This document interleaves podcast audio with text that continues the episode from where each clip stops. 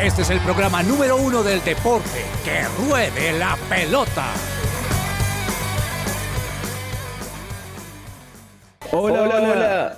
¿Qué tal? Bienvenidos, todos a Que Ruede la Pelota. Estamos muy contentos, muy felices de acompañarlos en este viernes 25 de agosto, en una semana en la que hemos tenido muchísima acción de torneos internacionales, hablando del fútbol, algunas novedades también en otros deportes y muy contentos y felices de acompañarlos en Que Ruede la Pelota. Bienvenidos a todos los oyentes que se conectan a través de 1160 AM en Bogotá, también a través de supresenciaradio.com en su versión online y para quienes nos oyen a través de las distintas aplicaciones como Tuning Radio, como Apple Podcast, como Claro Música. Bienvenidos todos, bienvenidos a Que Ruede la Pelota. Mi nombre es Andrés Cabezas.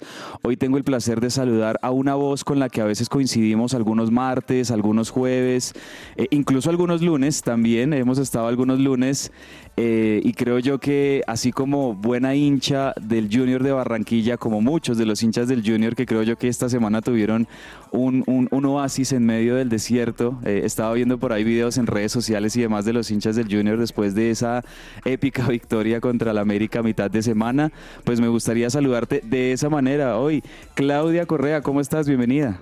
Hola Andrés, un saludo para ti, por supuesto para todos los oyentes y claro que sí, de verdad, así como lo describes, es lo mejor. Es como ese, ese pequeño vaso de agua que puedes ir en medio del desierto durante toda esta temporada del Junior que estuvo bastante complicada.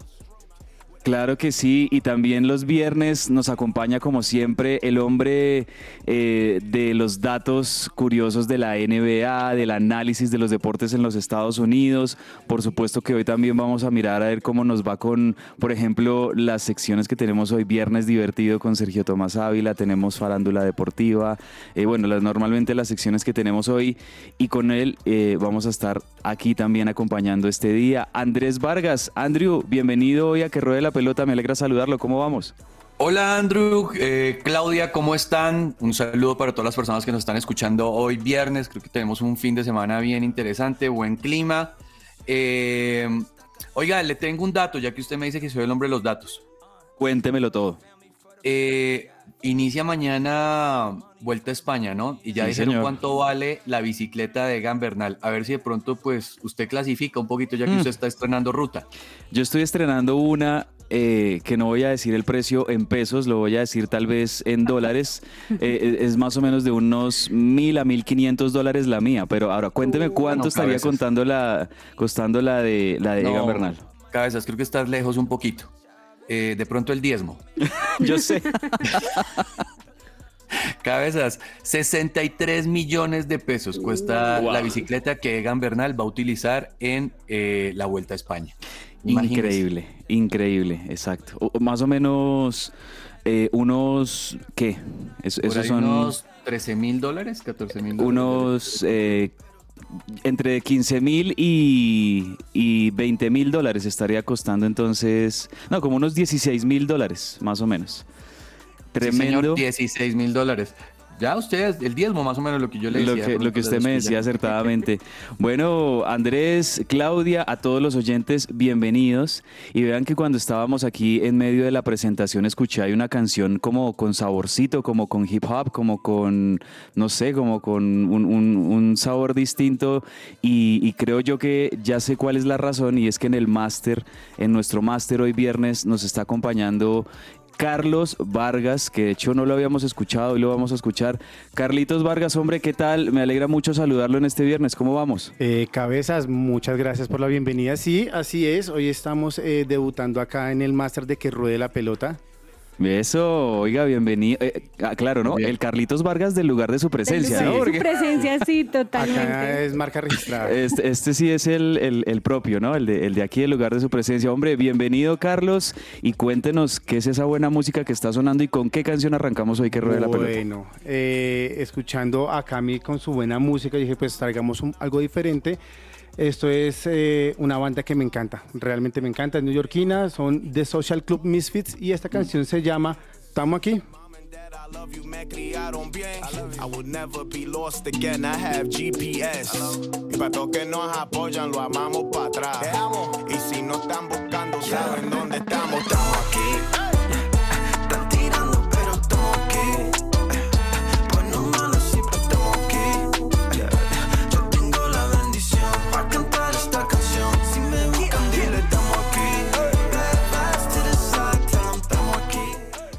Celebra la pasión del fútbol con un buen café. Coffee and Jesus presenta Hablemos de Fútbol.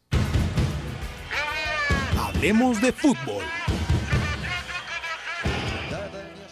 Y la psicóloga cristiana Diana Monsalve, especialista en salud mental, te ayuda en el tratamiento de depresión, ansiedad, trastornos de alimentación, estrés, entre otros.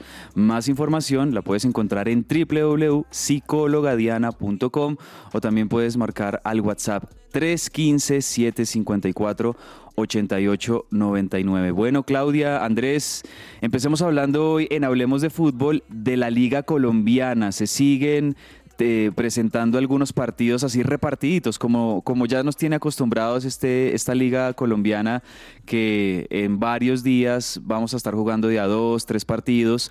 Pues ayer tuvimos tres partidos muy interesantes que en la previa creo yo que llamaban muchísimo la atención. Y comencemos con el 0-0 de Cali y Millonarios, un partido que se jugó en Palma Seca donde, bueno, Millonarios con, con, un uniforme, un color como raro, como no, no es ese, ese azul que nos tiene acostumbrados Millonarios, son de esos uniformes, digamos, eh, como la, la, segunda y tercera equipación que a veces presentan Millonarios. Y bueno, Claudia, eh, empate 0-0, ninguno se sacó diferencias, terminó saliendo figura, hay que decirlo, Álvaro Montero, que de hecho estábamos hablando, de, de, Álvaro Montero ayer en, en, la polémica de, de uno de los arqueros de Selección Colombia, y pues la verdad, ayer Álvaro Montero se lució en algunas jugadas para mantener el arco de Millonarios en cero. De hecho, el partido sí lo vi bastante cerrado. En, los primeros minutos estuvo como un poco parejo. Y como dices, de verdad, Montero salvó, si no estoy mal, entre dos o tres aproximadamente. Y terminó el partido con la expulsión de Teófilo Gutiérrez de parte del Deportivo Cali. Como ya sabemos, el jugador por lo general tiende a ser bastante fuerte y yo creo que le pasaron como tres que no le habían pitado, si no estoy mal, y ya en la última le sacaron la roja y lo expulsaron. Hombre, lo de Oiga, cabezas, eh, yo estoy triste porque Santa Fe va a perder el récord de tarjetas rojas de Bedoya. Ah. Porque eso que es, o sea, como no hemos figurado últimamente, Venga, pero me parece terrible, la verdad, la actuación de Teófilo. Pues, Teo siendo Teo, eso sí. Totalmente.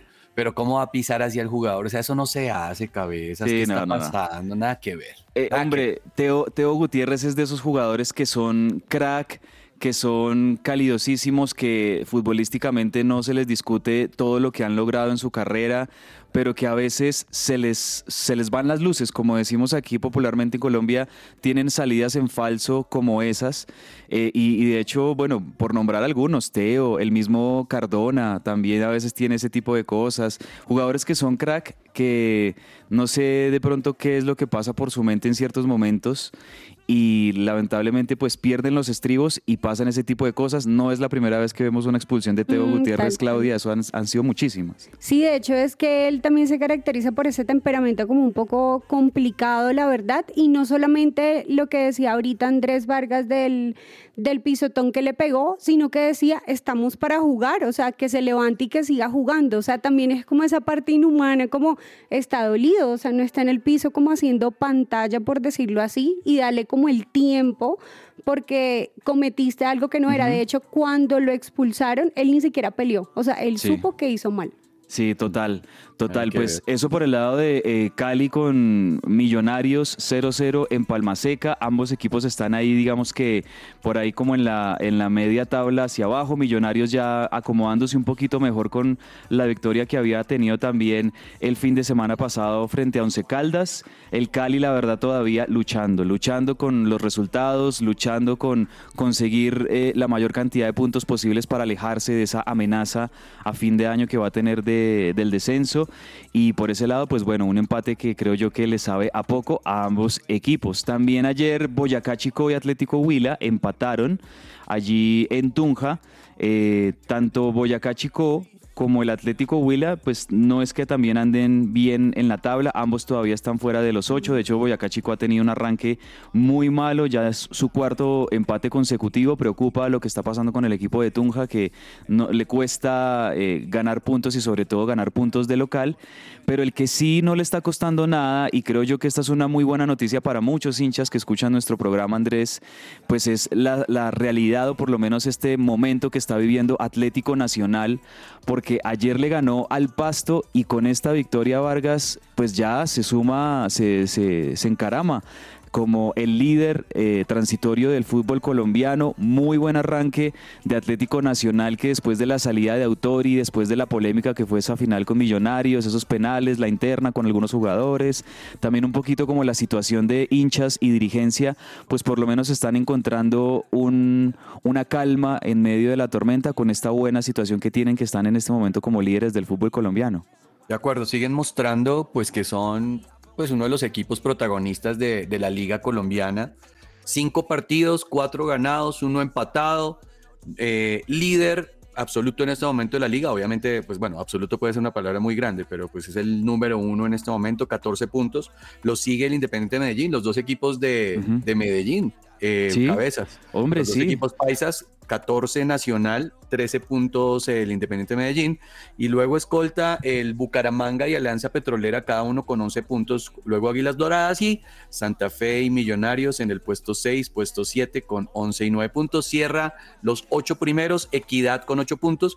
Oiga, eh, muy bien por Atlético Nacional y creo pues que el arranque le ha funcionado muchísimo, como usted lo estaba diciendo, los cambios que han tenido han funcionado eh, para un equipo que necesita un buen arranque, goles de Oscar Perea y Eric Ramírez al minuto 8 y el minuto 53, con un pasto que no logró hacer mucho, ¿sabe? Cabezas, eh, posesión del balón para Nacional 60%, eh, el pasto tuvo un 40% eh, de posición del balón y se ve que los tiros al arco y los remates al arco, pues claramente Nacional dominó el partido de principio a fin. Así que bueno, me parece muy bien por la hinchada eh, del Atlético Nacional, que tiene también mucho hincha en Bogotá, ¿no? Total, por eso lo decía, porque muchos sabemos son hinchas de Atlético Nacional.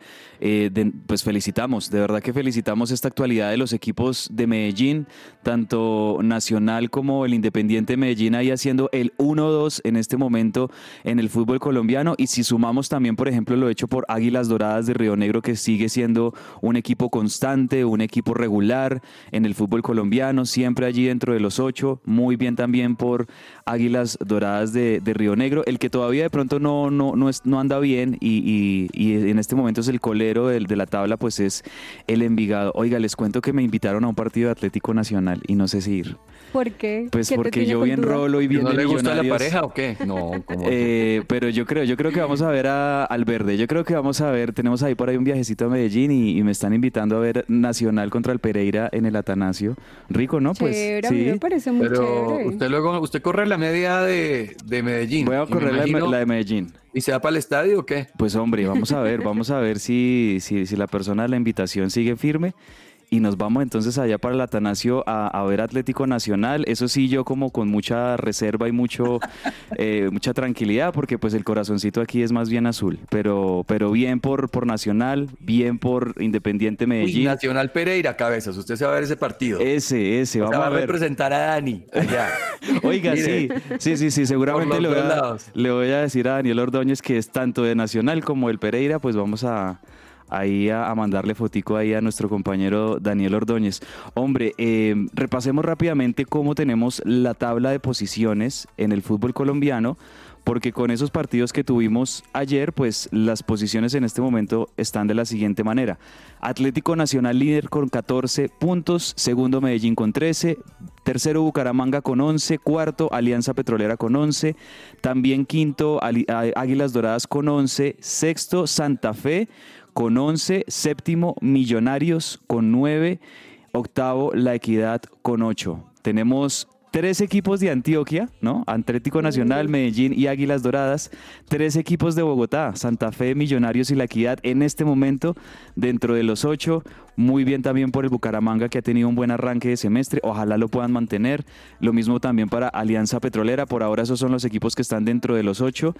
Y así va el fútbol colombiano, la liga colombiana. Hoy también de hecho vamos a tener, Claudia, otros partidos y pues bueno, este fin de semana seguiremos completando la fecha de este fútbol colombiano.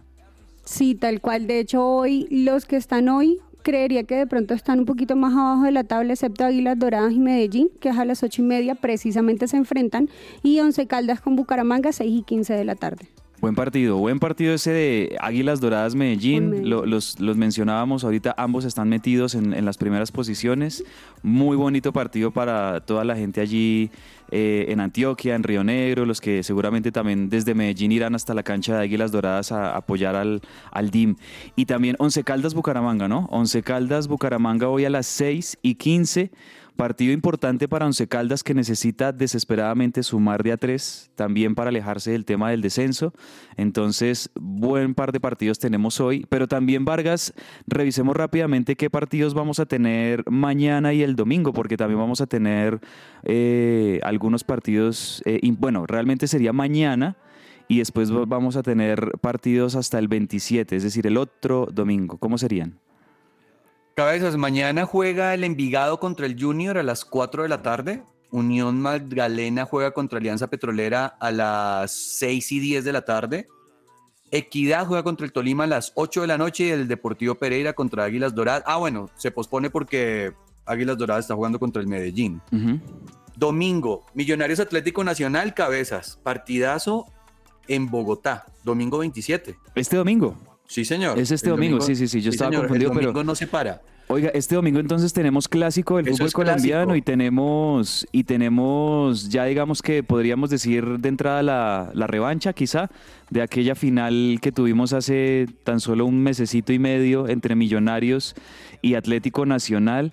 Tremendo porque miren que Nacional que juega ayer jueves va a tener eh, menos de 72 horas de descanso prácticamente porque le toca enfrentar a Millonarios de una en el Campín el domingo. Eh, ojalá que haya buen ambiente de fútbol. ¿Saben que me gusta la hora? Me gusta que sea el domingo a las 4 de la tarde porque me parece que es una invitación también para que vayamos a, vivir ese clásico en paz, eh, familiar, las familias, eh, un horario muy agradable, un domingo por la tarde aquí en Bogotá para ver buen fútbol, Millonarios Nacional, pues ojalá que tengamos un marco muy bonito en el Campín y buen partido entre ambos. Un buen clima también, porque donde llueva sí, sí puede llegar también a afectarlos en la cancha. Ojalá que no. Buenos partidos vamos a tener también este domingo y de hecho Medellín que juega hoy, oiga, es increíble esto de la Di Mayor.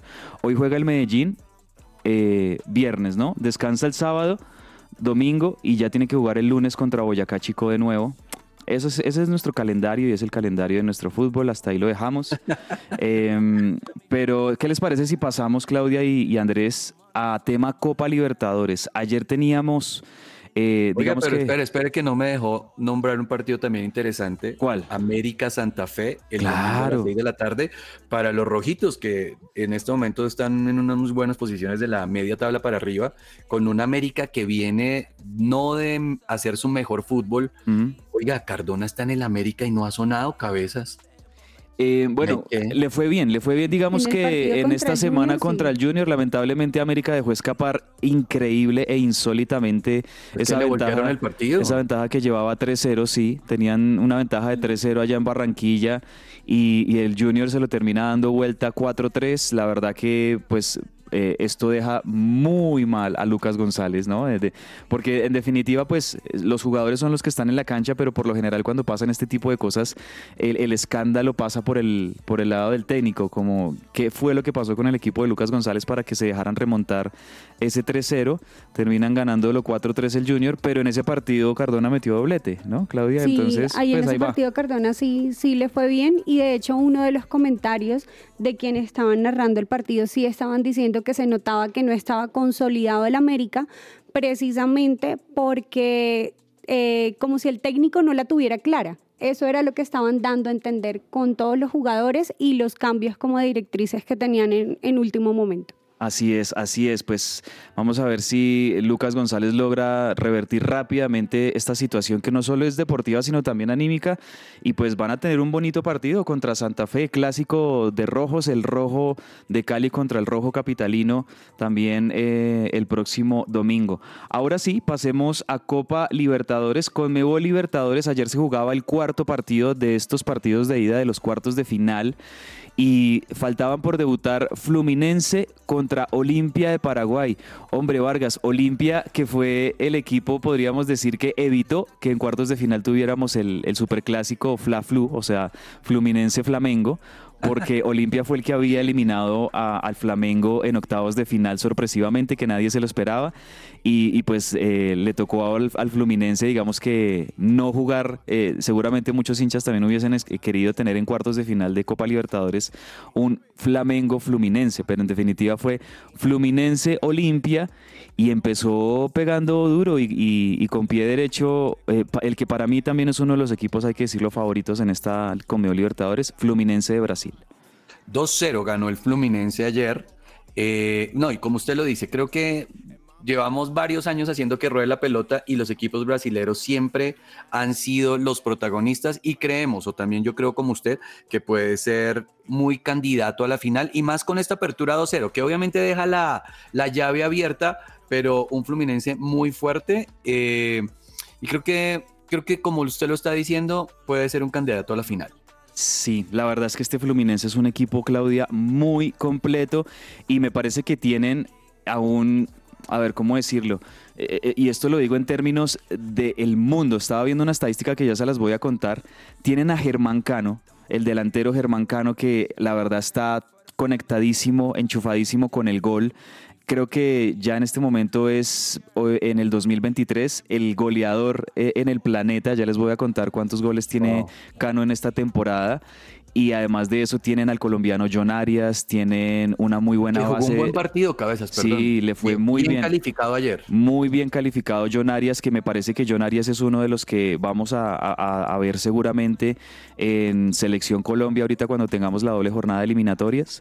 Este, y, y la verdad es que tiene un equipo muy completo, muy sólido. Y bueno, Germán Cano otra vez también anotando gol ayer en el 2-0. De hecho, precisamente en ese partido, en su mayoría el juego que tuvo Fluminense fue totalmente ofensivo con un 70% posesión de pelota y 18 llegadas a la puerta. Y en el caso de Olimpia fue un 30% solamente en posesión de pelota, entonces sí le fue bien. Los goles fueron de Germán Cano y de André, entonces, y precisamente con pase de Germán Cano. Y saben, eh, con la victoria como visitante del Inter, 1-0 eh, ante Bolívar allá en La Paz y que va a tener su vuelta en Brasil. La victoria de Palmeiras, que fue pues lamentablemente para nosotros aplastante contra el Deportivo Pereira, también como visitante allá en Pereira 4-0 y que van a tener su vuelta en Brasil. Y ahora con esta victoria también cómoda de Fluminense, yo les cuento eh, que todo indica que vamos a tener a estos tres equipos brasileros instalados en semifinales, lo que prácticamente ya nos está asegurando que otra vez vamos a tener a un equipo seguramente brasilero, en la final de la Conmebol Libertadores, lo que ha pasado en los últimos, si no estoy mal, cuatro años consecutivos, siempre ha habido uno por lo menos un equipo brasileño en finales de, Libertadores. Ahí está totalmente representada y reflejada la hegemonía del fútbol brasileño. Es una realidad cabezas como lo estábamos hablando.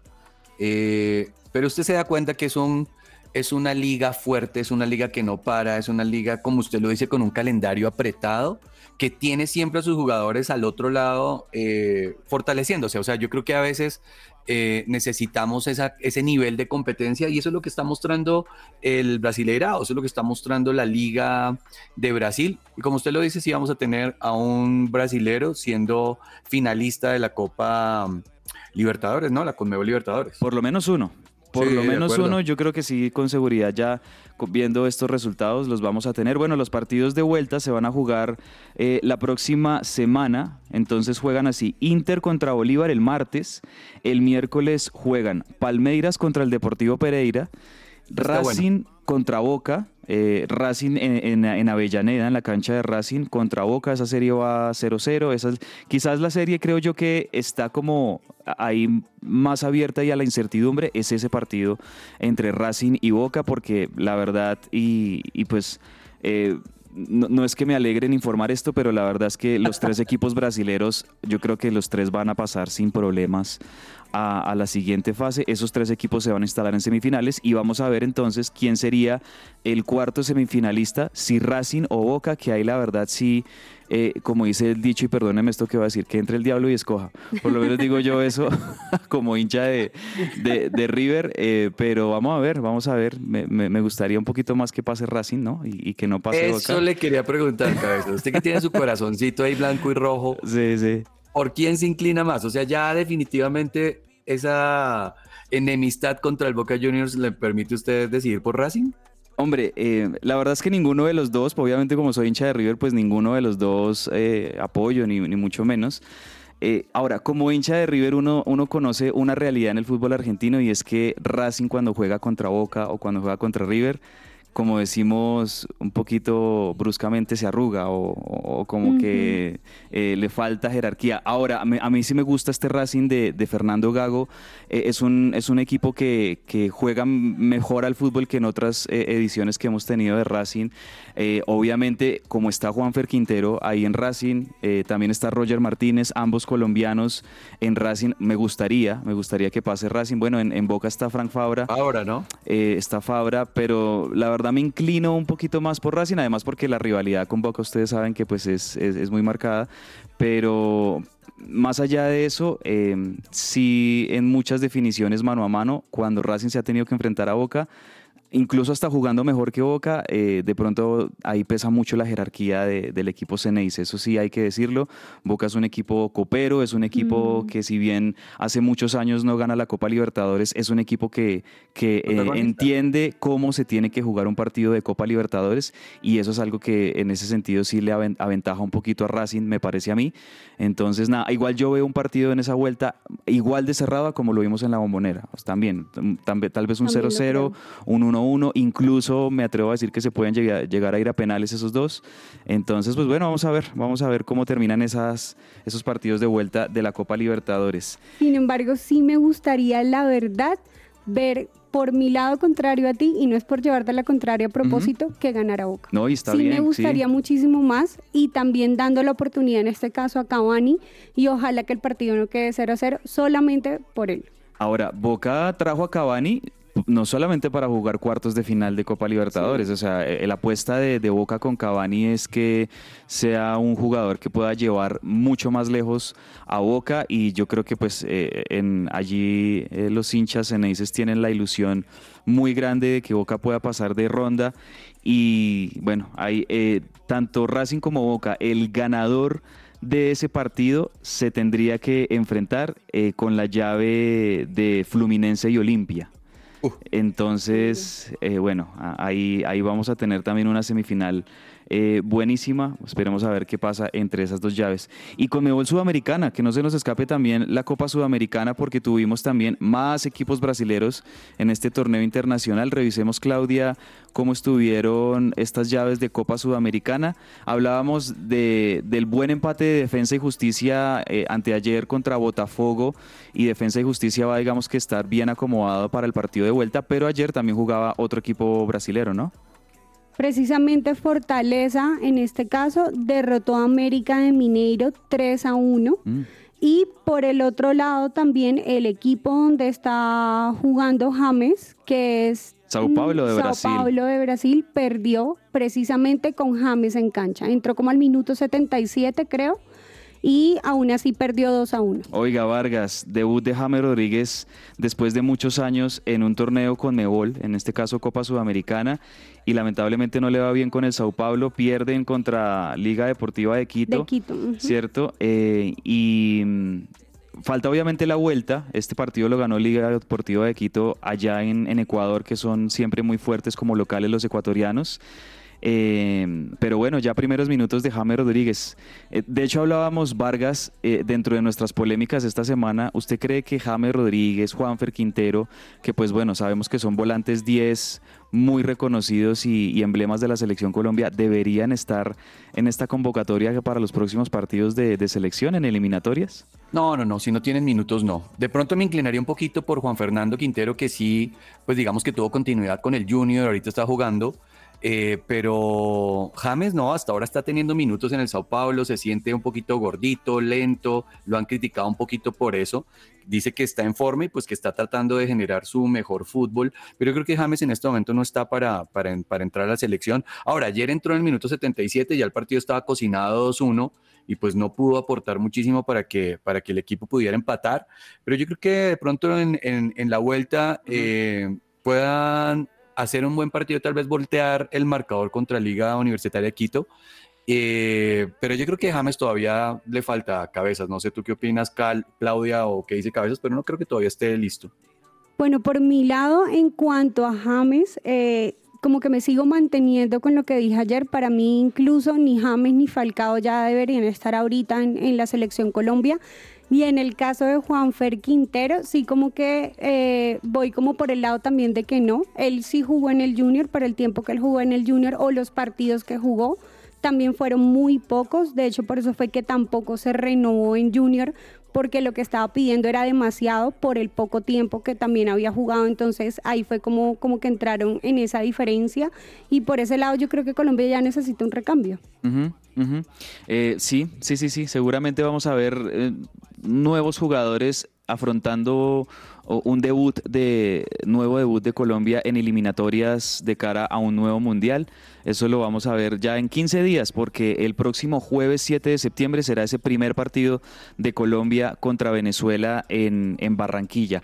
Oye, yo espero, Claudia, a propósito del Estadio Barranquilla, lo vi en el partido de, Junior y América, lo vi un poquito eh, golpeadito el terreno, de, o sea, el gramado del Metropolitano. Ojalá que en estas próximas dos semanas eh, le, le, puedan hacer algunos trabajos y que la cancha esté en buenas condiciones, porque la vi un poquito golpeada. Sí, de hecho, mira que eso es muy usual, obviamente no, no justifico, pero sí es muy usual en Barranquilla por el calor, el, la humedad, como la humedad el, la, mm. incluso la parte como que se seque ese, ese pasto es muy normal, pero digamos que sí tienen que hacerle un trabajo. De hecho, una de las cosas que a mí me encantó de Bogotá es cómo se ve todo de verde acá, porque allá casi no se ve tan verde las cosas. Sí, no, bueno, esperemos que, que la federación eh, conjuntamente allí con la administración del Estadio Metropolitano puedan hacer un muy buen trabajo de cara a ese 7 de septiembre que queremos ver un buen partido de, Colombia y ojalá un debut con, con, tres puntos frente a Venezuela en ese primer partido de eliminatorias. Y para cerrar ya nuestro Hablemos de Fútbol, rápidamente hablemos de algunos fichajes, de algunos temitas de jugadores colombianos en el exterior. Eh, Santos está buscando a Jairo Moreno, el buen volante también que ha pasado por Selección Colombia. Santos de pronto podría fichar al, colombiano y otro colombiano que bueno, ya tenemos noticias de él. Se habló mucho de Diego Baloyes, un jugador que eh, la verdad ha tenido un muy buen presente con Talleres de Córdoba, le ha ido muy bien, incluso eso le valió varias convocatorias a la Selección Colombia y lo venden, y lo venden al fútbol mexicano, me parece por una muy buena cifra de dinero. Sí, lo venden a, Jaguares y de hecho iba para el Boca Juniors. Pero eh, lo que le ofrecieron no fue tanto en Boca y por eso fue que terminó en Jaguares. Le van a pagar aproximadamente 8 millones de dólares al colombiano. Entonces me parece que, que en ese caso pues también es bueno una buena paga para alguien que está jugando bien y no pagar como por menos en ah, tú dices eh, Juárez, ¿no? El el equipo de Juárez en México. Sí, sí, sí, sí. 8.5 millones de dólares, eso es una buena, eso es un buen dinero, teniendo en cuenta que, por ejemplo, las transacciones en Colombia Vargas se hacen alrededor de los 500 mil dólares, un millón, por muchos dos millones, y por Diego Baloyes eh, en Juárez están pagando Vargas 8.5 millones de dólares, es una buena transferencia. No, de acuerdo. Y es que no sé si ustedes han estado siguiendo un poquito también los comentaristas deportivos colombianos y aseguran que la Liga Mexicana, la Liga Ecuatoriana tiene más ingreso, tiene más dinero, tiene más potencial de desarrollo y pues obviamente pagar 8.5 millones de dólares aquí en Colombia esto no se ve cabezas y yo creo que para un colombiano está muy bien, más lo que se está haciendo en la Liga Mexicana, que también es una muy buena liga a nivel Latinoamérica. No sé qué opina. Sí, totalmente.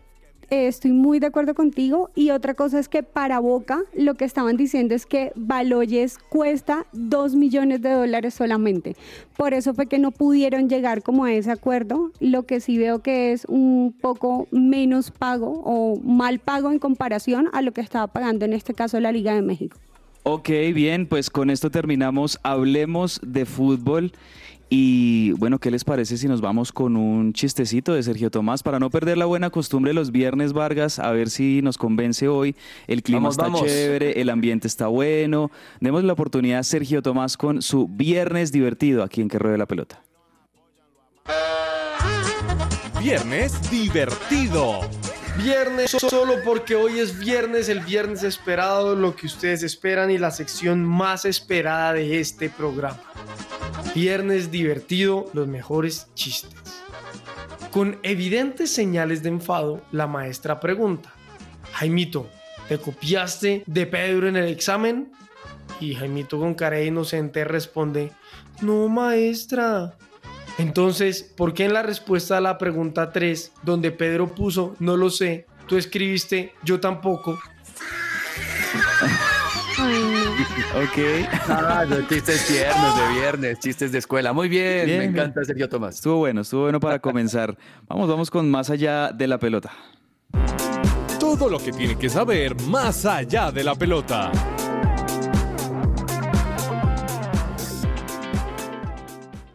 Bueno, y con más allá de la pelota tenemos que arrancar, por supuesto, Vargas, Claudia, con la noticia de mañana, el arranque oficial de la tercera vuelta grande, de la tercera carrera ciclística más importante en el año y es la vuelta a España. Comienza mañana, sábado 26 de agosto. Ya Daniel Ordóñez nos contaba que vamos a tener entre 5 y 6 colombianos, si no estoy mal, participando en esta vuelta a España. Varios nombres importantes, por supuesto lo de Egan Bernal con el Ineos, siendo, seguramente va a tener labores de gregario, labores de colaboración, pero también vamos a tener a Santiago Huitrago, varios, varios de estos ciclistas como esta sangre joven que ya eh, han, han empezado a, colarse como en nuestra memoria de, ciclistas colombianos. Vamos a tener una vuelta a España, seguramente Vargas, donde de nuevo el que va a arrancar como máximo favorito es el tricampeón de la vuelta a España, el, esloveno Primoz Roglic. Primoz Roglic que también por ahí se está fraguando un chismecito que lo quieren comprar en el 2024 para que no sigan el Jumbo Visma y le está apuntando el Jumbo a coger las tres grandes, a tomarse las tres grandes, porque ya ganaron el Giro, ya ganaron eh, el Tour de Francia y les queda la vuelta, vuelta que ya ganó Primo Roglic y que puede ser el equipo más duro y más complicado a vencer, pues por parte de los colombianos y de Lineos y tantos equipos que quieren de pronto arañarse eh, una, una grande, porque es la última que queda. Mañana inicia entonces Vuelta a España con una contrarreloj en Barcelona. Oiga, qué rico correrse una contrarreloj en Barcelona, cabezas, imagínese usted con su bicicleta corriéndose esa contrarreloj, me parece espectacular. Y entonces, pues vamos a ver cómo le van a los colombianos, Sergio, eh, Sergio Higuita, eh, eh, ¿quién más está? oiga, Santiago Buitrago. Egan Bernal, Egan Bernal que quiere, que quiere de pronto repuntar, porque si Egan Bernal lograra ganarse la vuelta, también se ganaría las tres grandes, ¿no? Claro, o sea, eso es, esa es la ilusión. Yo sé que está un poquito complicado por la posición y, digamos, las labores que va a tener Egan Bernal en este Ineos. Ya le confirmo a los colombianos que aquí ya los tengo, pero, oiga, sería un sueño y sería una maravilla. No sé si en esta vuelta a España, pero todavía creo que le quedan más años de ciclismo y más piernas a Egan Bernal en, en las próximas temporadas para que pueda lograr esa hazaña que muy pocos ciclistas en la historia han logrado y es ganar las tres grandes. Ya ganó el Giro, ya ganó el Tour de Francia en 2019, ganó el Giro de Italia en 2021 Y qué lindo podría ser ver a Egan ganar también la Vuelta a España que la ganó Nairo en su momento, Nairo Quintana, si no estoy mal, 2016 fue cuando gana Nairo Quintana la, la Vuelta a España. Sería maravilloso que Egan también la pudiera ganar. Y le confirmo los colombianos, van Egan Bernal, Sergio Higuita, Diego Camargo, Juan Sebastián Molano, Santiago Buitraigo y Einer Rubio. Esos son los seis colombianos que van a estar representándonos en esta Vuelta a España que arranca mañana, Claudia. Y bueno, una noticia que, estábamos viendo aquí un poco triste, una noticia que eh, de, alguna manera em, eh, empaña un poquito este arranque festivo de, la Vuelta a España y es que lamentablemente se registró un accidente y una muerte de un ciclista que estaba justamente entrenando para, para la Vuelta a España. ¿Qué fue lo que pasó? Se llama Tils de Decker y precisamente a sus 22 años muere. Estaba eh, en entrenamiento y dos días antes de que empezara, el miércoles más exactamente, eh, tuvo un accidente y al final eh, terminó falleciendo ciclista del equipo Loto Disney, em, que estaba entrenando, sí, para esta Vuelta a España. Hombre, una lástima porque 22 añitos. 22 años. Yo creo que eso también afecta no solo a ese equipo como tal, mm. sino a todos. Yo creo que en este momento todo lo que tiene que ver con los equipos de la Vuelta a España mm. están como de luto por eso. Sí, bueno, aquí ya estoy viendo que este, este joven Tigil de, de Decker Em, no estaba como tal inscrito para participar con el Loto en esta Vuelta a España, pero sí es un, era, era uno de esos ciclistas jóvenes que tenían en la proyección con, en este equipo, estaban entrenando y lamentablemente, eh, pues debido a este accidente en su entrenamiento, fallece eh, con obviamente toda la, tristeza y lamentamos esta noticia. Em, previo a una vuelta a España que yo me imagino, me imagino que vamos a tener homenajes, me imagino que vamos a tener de alguna manera por parte de la carrera y por parte incluso de, sus, de los compañeros de él en el loto y de mucha solidaridad del resto del pelotón, em, mensajes de aliento y sobre todo también homenajes eh, a la memoria de este ciclista que falleció. De hecho, lo que mencionan también es que el accidente que tuvo fue muy parecido al que tuvo Egan Bernal en el 2022, cuando chocó en la parte trasera del carro. Wow. Hombre, yo, creo, yo creo, Vargas, que mm, cada vez que nos acordamos de ese accidente de Egan Bernal, hay que darle gracias a Dios porque haya salido con vida de ese accidente, ¿no? No, eso sí es que si usted ve las fotos, eso es trágico. Y realmente lo que está pasando, lo que puede pasar con un deporte como el ciclismo es que en esos entrenamientos usted está expuesto a la carretera y está expuesto a los conductores, está expuesto a los carros y algo puede pasar. Así que si usted eh, le gusta practicar el ciclismo, hágalo con cuidado, con precaución. Y oiga, venga, le tengo una noticia, pues para salir de noticias tristes. Francisco Jaramillo, plata ayer en el Mundial Juvenil de Pista en la competencia de Keirin. Tremendo, tremendo lo que se está jugando ahorita en Cali. Yo estuve tuve la oportunidad ayer de, mirar un poquitito las carreras y el desgaste es tremendo, lo que usted tiene que tener en piernas es impresionante y lograr volver a ganar plata me parece interesante para Colombia y pues digamos que qué bendición también para nuestro deporte colombiano con Francisco Jaramillo que se está despidiendo ya de los juveniles para pasar a mayores y profesional. Entonces pues aplausos para Colombia ganando plata en Keirin. Oigan, Andrés y Claudia, miren que el Keirin es una de esas modalidades de ciclismo en la que Colombia siempre ha sido protagonista ha tenido muy buenos eh, ciclistas protagonistas. De hecho, también en este, en este campeonato mundial que se está celebrando en Cali, pues la legendaria Marta Bayona, ustedes saben que Marta Bayona ha sido una de esas ciclistas que durante muchos años ha estado representando a Colombia en esta modalidad en específico del Keirin, pues también se ganó su medalla de plata. Eh, subcampeona mundial Marta Bayona en el Keirin y qué bueno que eh, este este ciclista que usted nos menciona, Andrés. Francisco Jaramillo. Francisco Jaramillo, también eh, por el lado de los hombres, también obtenga medalla para Colombia, porque eso nos indica que esta es una de esas modalidades que sí, que Colombia le debe seguir apostando, ya hablando del ciclismo de pista, de cara a los próximos Juegos Olímpicos. No, y de hecho me encanta porque es barranquillero. Ah, mira. Muy bien, seguimos con la tierra, sí, claro. bien. Muy bien, muy bien por el ciclismo de pista también eh, en este Mundial eh, de, Ciclismo de Pista Junior. Y para cerrar, ¿qué, ¿qué, le parece si hablamos un poquito de tenis también, Vargas? Que bueno, ya estamos empezando como con esos primeros partidos, digamos, pre, pre iniciales del US Open, partidos clasificatorios, obviamente con un US Open que creo yo, y, y, muy seguramente va a pasar, no sé usted qué opine, vamos a, a tener seguramente una nueva final entre Novak Djokovic y Carlos Alcaraz si nada extraordinario ocurre y si ambos obviamente hacen todo su proceso, todo su camino, pero yo creo que en este momento el tenis mundial, así como en otras épocas teníamos finales entre Federer y Nadal consecutivas, es muy posible que vayamos a tener también, porque ambos vienen muy bien y ambos están posicionados de manera que si ganan todos sus partidos se encontrarían en la final para este cuarto Gran Slam del año. No, es un espectáculo que todo el mundo quiere ver.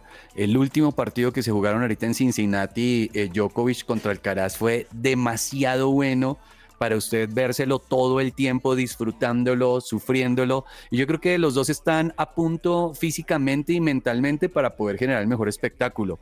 Oiga, le tengo, pues ahorita como usted está diciendo, se está jugando la quali, pero los colombianos ya digamos que están clasificados, que son nuestros representantes, Daniel Galán y María Camila Osorio. Pero no le tengo buenas noticias por el lado de María Camila. ¿Sabe contra quién se tiene que enfrentar? ¿Contra quién?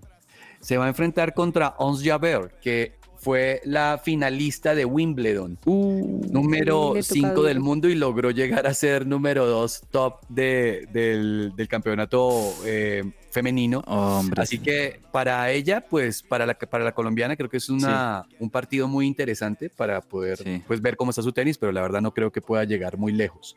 Una lástima que haya tenido que quedar contra una rival tan, digamos, altamente preclasificada tan temprano, porque por lo menos digamos que la expectativa con tenistas como María Camila y como Daniel Galán es que puedan de pronto avanzar quizás a segunda y tercera ronda. Creo yo que eso es algo, digamos, bueno pensando en un gran slam pero lamentablemente pues ya les toca, eh, o en el caso de María Camila ya le toca enfrentarse contra una de las favoritas en el torneo, ¿no? No, es muy duro. Ahora, tampoco es que vamos a decir que no podemos. ¿Quién dice que no se le puede remontar? Toda la fuerza para, para María Catalina y creo que eh, el conocimiento del aprendizaje para jugar con las top, top 5 es impresionante. Oiga, y Daniel Galán juega contra Dan Evans de Inglaterra, es el preclasificado 26 del mundo. También estamos un poquito ahí por fuera de los números y esperemos pues que Colombia le vaya bien en un US Open que es el último gran slam del año y creo que de los torneos más bonitos que la gente puede disfrutar en Nueva York. Sí, buenísimo, buenísimo el US Open. Bueno, vamos con la segunda entrega, el segundo tiempo de Viernes Divertido con Sergio Tomás. Viernes divertido. Y para este segundo tiempo les traigo, Pepito, ¿Cuál es la definición de telepatía? Un aparato de televisión para la hermana de mi mamá. Este me gustó. Ah, está, hoy Sergio Tomás se fue tierno, muy chévere. Me, gustó. A mí me gustan esos que son así simplecitos, tiernos, chéveres. Muy bien. Telepatía. ¿Qué es la vida de? ¿Se acuerdan de la selección Colombia del 2014?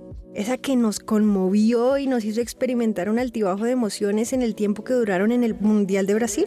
Vamos a hablar de algunos futbolistas de esa selección. Algunos han estado vigentes, pero de otros no sabemos mucho.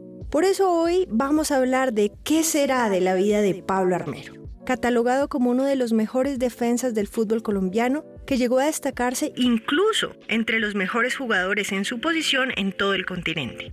Pablo tuvo un retiro más bien silencioso. Los últimos años de su carrera estuvieron salpicados de problemas personales, como su detención en Estados Unidos por violencia doméstica y más adelante envuelto en asuntos de alcohol.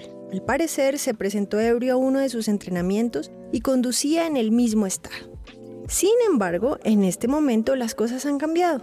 Su presente gira en torno a trabajar con los jóvenes de lo importante que es la disciplina y la educación para un futbolista. Está llevando el mensaje de que practicar con disciplina algún deporte es útil para hacerle frente a tantos obstáculos y trampas que ponen en peligro la vida y la felicidad en familia. Seguro, Pablo Armero cometió muchos errores debido a la presión de la fama y el dinero, pero qué bueno que esté trabajando para reconstruir su vida. siempre hay una segunda oportunidad para levantarse. Dios bendiga a Pablo Armero. Bueno, este fue mi personaje de hoy en esto que llamamos ¿Qué fue de la selección del 2014? Soy Viviana Roa y esto es Que Ruede la Pelota.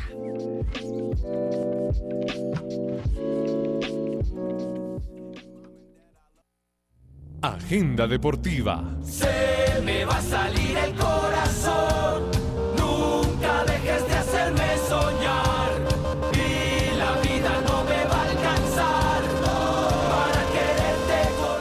Vamos llegando a la parte final de que ruede la pelota y bueno, vamos con agenda deportiva, los recomendados que les vamos a tener para este fin de semana. Vamos a tener muchas cosas, la verdad, por el lado del fútbol, bueno, ciclismo con Vuelta a España. Eh, ¿Qué le podemos recomendar? Tenis también, el US Open que también está arrancando. ¿Qué podemos recomendarles a nuestros oyentes en agenda deportiva, Andrés Vargas? Bueno, cabezas, le voy a recomendar dos espectáculos interesantes que de los que usted no habló ahorita. Sí, a ver. Mañana, 7 de la mañana, Serbia contra China y 7 y 40 de la mañana, Estados Unidos, Nueva Zelanda. Y estoy hablando del Mundial de, fut- del mundial de baloncesto. Ah, el de La FIBA. FIBA. Sí, el de sí. FIBA. Mañana debuta la selección del Dream Team y también China, que es una de las más fuertes. 7 de la mañana si usted quiere ver FIBA. Y también el domingo el Gran Premio de Países Bajos a las 9 de la mañana, si a usted le gusta la Fórmula 1. Claro que sí, Fórmula 1. Vamos a tener entonces este fin de semana buenísimo. Eh, Claudia, ¿qué recomendados nos tienes en agenda? Bueno, en agenda me voy a ir por el lado del Junior que juega este fin de semana, sino que se me estaba ya perdiendo la fecha. Pero el Junior va a jugar contra Envigado a las 4 de la tarde y va a ser mañana sábado. Por ese lado me voy. Y siguiendo eh, también precisamente con esta liga eh, nacional, también va a jugar Millonarios como para apoyar también por ese lado al, al equipo de mi esposo y ya les voy a confirmar entonces. Bueno, tenemos entonces el clásico, ¿no? Porque el clásico lo decíamos de Millonarios contra Nacional el domingo a las 4 de la tarde. Eso, Partidazo, buen plancito para domingo por la tarde. Millonarios Nacional en el Campín. Ahí yo lo pego con fútbol argentino, que también siempre estoy pendiente de, de Boca, de River. Miren que dije primero Boca, increíble esto. Em, River juega contra Barraca Central este fin de semana. Ahí voy a estar viendo ese partido. Pero a mí también me gusta recomendar mucho los equipos, los partidos de Premier League. Eh, la, la mejor liga del, del- del mundo fútbol, sin lugar a dudas. En hoy, este juega, hoy juega el sí, en este momento, el Chelsea contra el Luton, que el Luton es uno de esos equipos que ascendió, que está aquí como de los debutantes en esta Premier League. Eh, el Chelsea que bueno, se armó bien, sobre todo en el medio campo, vamos a ver, tienen que ganar sí o sí hoy para bueno, seguirse afianzando como, como grupo, este equipo, nuevo equipo, el Chelsea de, de Pochettino, pero también vamos a tener algunos partidos interesantes este fin de semana, como siempre seguimos al campeón, a Manchester City, domingo a las 8 de la mañana contra el Sheffield United y el domingo a las 10.30 de la mañana tenemos, Claudia Andrés, un buen partido, Newcastle contra el Liverpool. Partidazo, el Liverpool cabezas. de Lucho Díaz, que seguramente va a estar ahí. Bueno, Lucho Díaz salió con una pequeña molestia en el último partido. es- eh, creo que no fue nada grave y además porque necesitamos a Lucho Díaz en buenas condiciones físicas. Yo creo que va a tener minutos este domingo. Ojalá le vaya muy bien con el Liverpool. Entre el tintero. Bueno, y entre el tintero, algunos daticos, algunas noticias que se nos queden por decir. Miren que estaba revisando, bueno, varias cosas. Eh, yo sé que estoy ya metiendo muchas cosas de River, más de lo, de lo normal, pero hoy se estrenó Vargas la nueva camiseta de River Plate. Adidas lanzó la nueva camiseta y le cuento que me gustó. Está Porque muy es blanca con rojo. Eh, obviamente la, la banda característica de las camisetas de River, pero esta camiseta, a diferencia de la actual que, que estábamos teniendo con el patrocinio de Codere y demás, eh, la, la actual es, tiene un cuellito, es, es un cuellito... eh, digamos, adicional a la camiseta, un blanco, bien blanco, mientras que, y, con unas franjas negras en los hombros, mientras que esta nueva camiseta de River vuelve a totalmente los colores blanco y rojo, es decir, las bandas de Adidas en los hombros totalmente rojas, las, eh, las bandas en los brazos también son rojas, la banda roja atravesada, las tres líneas de Adidas también son rojas y a eso eh, creo yo que el detalle que más me gusta de esta nueva camiseta es el cuellito en B, que es un cuellito en B de esos que, se ven muy bien ajustados al, al, pecho. Me gusta, la verdad, muy bonita esta nueva camiseta de River. Eh, bueno. eso es una camiseta rojo con blanco. Usted está enamorado, hermano. No, es que quería, la verdad. Para, la descripción de nuestros oyentes, que les pudiéramos dar una descripción un poquito más completa y detallada, pues quería como navegar la camiseta. el amor, el amor de cabeza. No puede ser cabeza. bueno, Claudia, ¿qué se te queda entre el tintero? Yo iba a preguntar una cosa. El, en este caso, yo sé que cabeza va para millonarios, pero Vargas, ¿a qué equipo le da? Nacional. Es de Santa Fe. De Santa Fe. Varguitas ah, es de, Santa Fe, un poquito, ¿no? Sí, señora. Por eso me gusta la ah, camiseta blanca con rojo. Ah, con razón. No, yo iba a decir, era precisamente en esa misma línea de, de, estreno de camiseta. Muy linda esa segunda camiseta porque también tiene un azulito celeste en la mitad. Yo por mi lado, aunque le doy al junior, eh, me recuerda un poco como Argentina, ese celeste que tiene en la parte delantera de la camisa. Tiene como unas curvitas muy lindas y las mangas también son celestes.